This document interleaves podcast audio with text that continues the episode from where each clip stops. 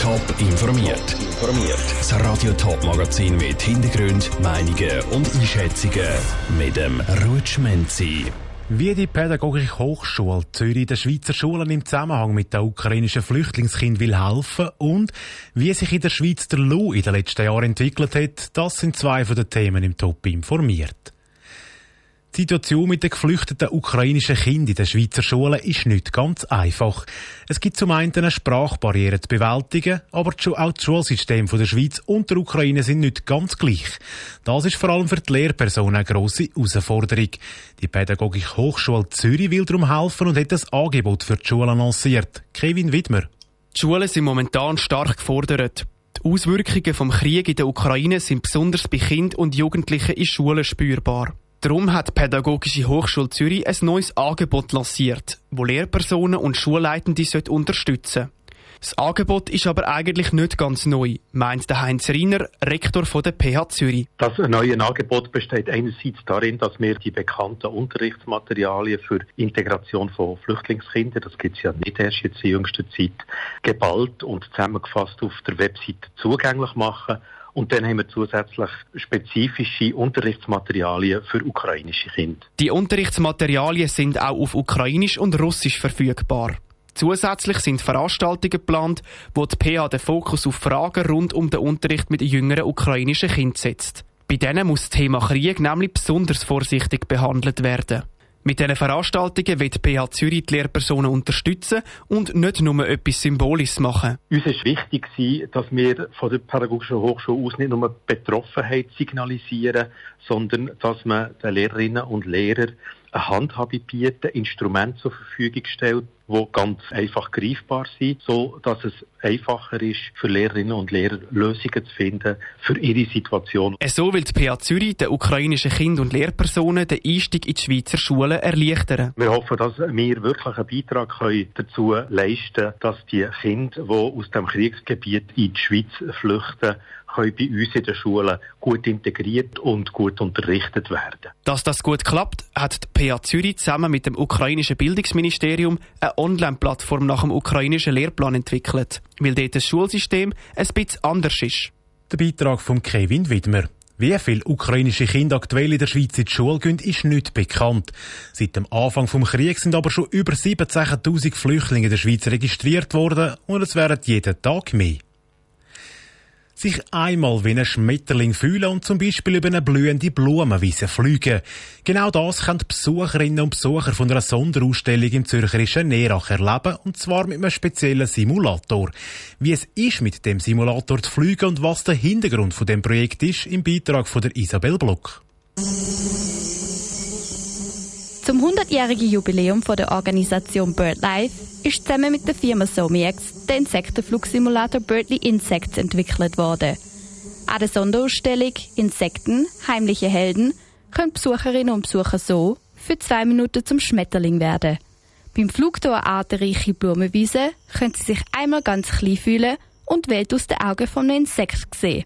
Mit eigenen Flügeln kann über die Schnelligkeit vom Flug entschieden werden, der Flugwind ist spürbar Verschiedene Naturgerüche werden wahrgenommen. Das Projekt selber hat das Ziel, auf ein ernstes Thema aufmerksam zu machen, sagt Dr. Raphael Aye, Geschäftsführer von BirdLife.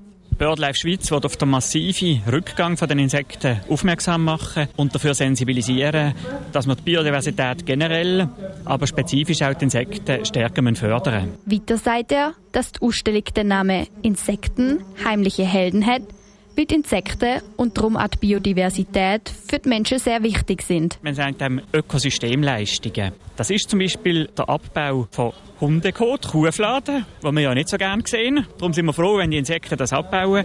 Es ist aber auch die Bestäubung von ganz vielen Pflanzen, Früchte. Ganz viele von den Früchten, die wir essen, gibt es nur, weil Insekten die Blumen vorher bestäubt haben. Das Verschwinden der Insekten hat so einen massiven Einfluss auf das Überleben von anderen Arten und so auch auf uns Menschen.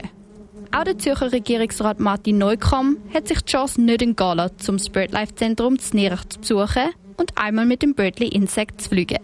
Auch er sieht eine grosse Bedeutung hinter dem Projekt. Ich glaube, es ist eben nicht nur wichtig, um in dem sich selber Naturschutz zu betreiben, wie wir das machen, sondern es ist auch wichtig, um breite Kreise in der Bevölkerung dafür sensibilisieren und darauf aufmerksam machen, dass die Natur teils bedroht ist und dass es eben darum lohnenswert ist, zum Massnahmen zu treffen. Zu den Massnahmen gegen den Insektenschwund gehören beispielsweise die Reduzierung vom Einsatz von Pestiziden, die Reduzierung von Lichtverschmutzung und das Schaffen von Lebensräumen. Isabel Block hat berichtet, wer sich auch einmal als Schmetterling will fühlen und mit dem Simulator will fliegen, der kann sich auf der Internetseite von BirdLife informieren, wo die Wanderausstellung überall Halt macht. Wie haben sich die Löwen der Schweizerinnen und Schweizer in den letzten Jahren entwickelt? Die neuesten Zahlen vom Bundesamt für Statistik zeigen, dass die Löhne allgemein gestiegen sind. Obwohl gerade mit der Corona-Pandemie eine grosse Krise gegeben hat, sind die Löhne aber über alles gesehen stabil geblieben. Aus dem Bundeshaus berichtete Dominik Meyerberg. 6.665 Franken. Das war im Jahr 2020 der Schweizer Medianlohn. Heisst, 50 Prozent der Bevölkerung hat mehr verdient, die anderen 50 Prozent weniger. Der Direktor vom Bundesamt für Statistik, der Georges Simon Ulrich, ordnet ein. Das Interessante ist, dass es eigentlich eine überraschend hohe Stabilität hat. Also auch tut zwar das Lohnwachstum überall ein bisschen ansteigen, aber eigentlich in Bandbreite von wenigen Prozent. Das Zweite, was noch wichtig ist, wir haben jetzt einen Medianlohn. Es gibt aber grosse Unterschiede, je nach Region oder Branche. So sieht der Medianlohn im Banken-, Pharma- oder IT-Bereich bei gut 10.000 Franken. Am anderen Ende vom Spektrum sind das Gastgewerbe und die Hotellerie, dort mit knapp 4.500 Franken. Der Roland Müller, Direktor vom Schweizerischen Arbeitgeberverband, ist über die grosse Spannbreite nicht überrascht. Ja gut, die Löhne bilden natürlich immer Produktivität ab und entsprechend ist es halt so, dass wir in den Branchen unterschiedliche Wirtschaftsleistungen haben. Jedes Unternehmen muss können die Löhne, die es zahlt, auch aus dem wirtschaftlichen Erfolg ableiten. Generell zeigt sich der Roland Müller zufrieden mit der Lohnentwicklung. Ob in Lohndifferenz zwischen Frau und Mann gehen sie in eine gute Richtung. Oder Daniel Lampard bewertet die Lohnentwicklung grundsätzlich positiv. Er ist der Chefökonom vom Schweizerischen Gewerkschaftsbund. Der Blick ins nächste Jahr aber bereitet ihm Sorgen, das wegen der steigenden Inflation. Es braucht generelle Lohnerhöhungen, damit es bei allen geht. Und wenn wir generelle Lohnerhöhungen haben, dann profitieren Leute mit einem tiefen Lohn in der Regel mehr. Und das andere ist, es gibt kantonale Mindestlöhne jetzt in verschiedenen Kantonen. Die haben geholfen, ganz unten. Und da werden wir noch in weiteren Kantonen aktiv werden. Ob die mit wenig künftig mehr werden verdienen, zeigt sich in zwei Jahren. Dann werden die Ergebnisse der nächsten Lohnerhebung präsentiert.